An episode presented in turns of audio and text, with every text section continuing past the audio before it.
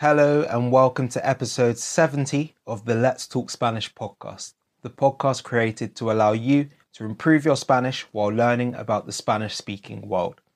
This is the 10th episode of our fourth season, the Spanish speaking world tour, in which I've been going around the Spanish speaking world and giving you mini tour guides in Spanish of lots of different places. In the last episode, we took a trip around the Dominican Republic, and this week I'm going to be visiting the biggest island in the Caribbean, Cuba. Cuba is probably one of the most well known Hispanic countries due to its history and lots of the culture that comes from there. I haven't personally been to Cuba, but know quite a few people that have, and I've heard lots of good things about the place. This is going to be the first of two episodes on the country. In this first episode, I'm going to give you a general overview of some interesting aspects of the country and then look at some of the main places to visit on the east side or in the middle of the island. Cuba is quite different from the places we've been to so far, so hopefully you'll find it interesting to hear about this place. You'll learn lots of new stuff, and of course, you'll improve your Spanish too, which is the main thing I'm meant to be helping you with. So, anyway, I'm going to get into it now. Let's talk Spanish.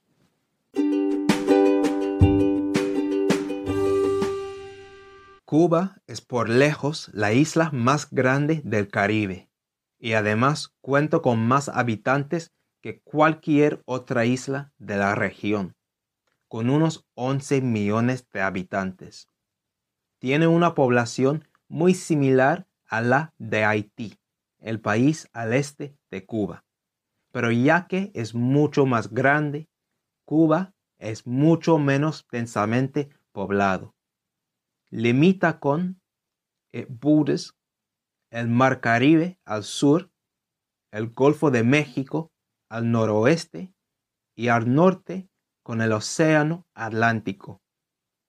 Claro que la ciudad principal del país es La Habana, pero voy a dedicar el próximo episodio del podcast a esa ciudad y sus alrededores, the surrounding area. En este primer episodio sobre Cuba, quiero enfocarme en algunos aspectos muy llamativos, striking, del país, además de hablar de una región muy interesante al este de La Habana. Sin duda, Cuba es conocido por ser un país bastante anticuado. Parece que el país no ha cambiado mucho desde la revolución cubana de los años 50. Seguro que a algunos no les gusta nada debido a la antigüedad, pero es por esto que el país es muy único. Desde 1994 hasta el primero de enero de este año, 2021, Cuba tenía dos monedas oficiales, el peso cubano, conocido como el CUP, y el peso cubano convertible, conocido como el CUC. The word moneda means coin, but it also means currency, which is the meaning it has here.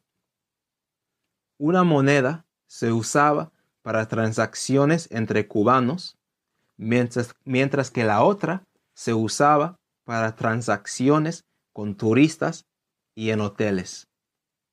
Sin embargo, afortunadamente, ahora todo es más sencillo, porque ya no se acepta el CUP y solamente se puede pagar con CUP. En Cuba es muy común alojarse en una casa particular. Para muchos es la manera preferida de pasar una estancia en Cuba. Las casas particulares son casas de cubanos, así que te alojas con una familia del país.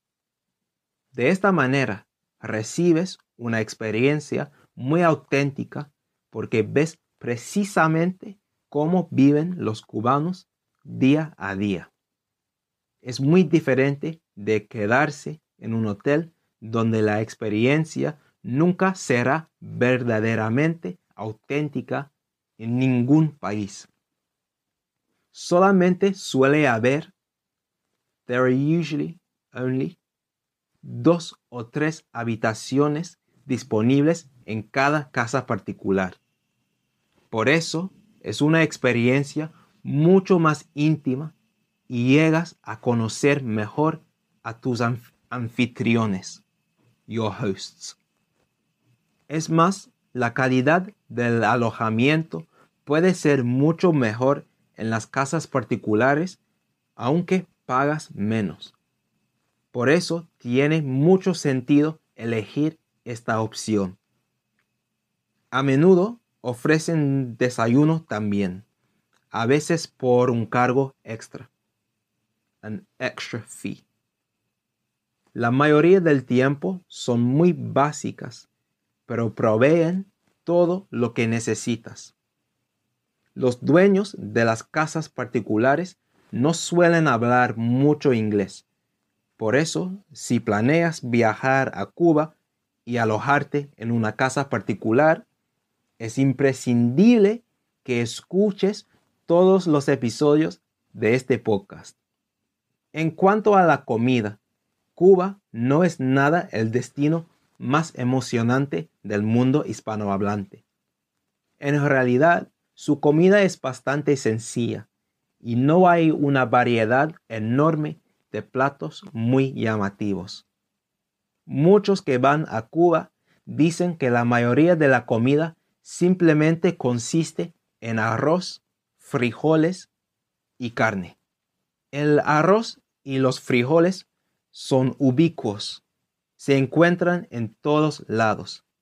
A menudo la mezcla de arroz y frijoles se llama moros y cristianos.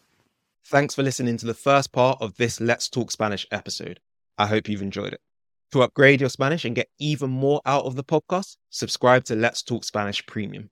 You'll get access to the second part of this episode, as well as the word for word transcript in Spanish and English to improve your understanding.